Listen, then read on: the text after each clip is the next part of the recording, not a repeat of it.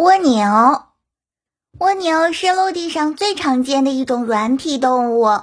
蜗牛整天都背着一个小房子，所以从来也不担心没有地方住。在它的头上有两对触角，一对是长的，一对是短的。与其他动物不同的是，蜗牛的眼睛不是长在头上，而是长在了那对较长的触角顶端。它的嘴巴和针尖差不多大小，如果不仔细看的话，根本就不可能看到呢。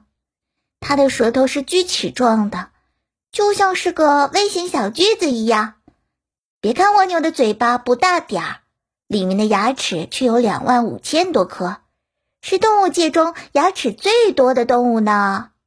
它喜欢吃农作物的叶、茎、芽、花和多汁的果实。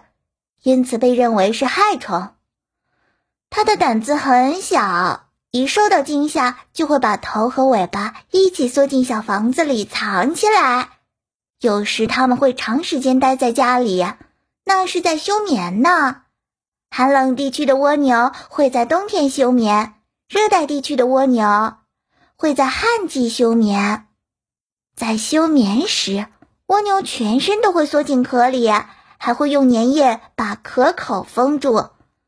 蜗牛很喜欢在潮湿的地方睡大觉，这一觉可以睡上整整三年呢。它虽然爬得很慢，但蜗牛凭借着永不服输的精神，可以爬上金字塔。这一点真的很值得我们学习。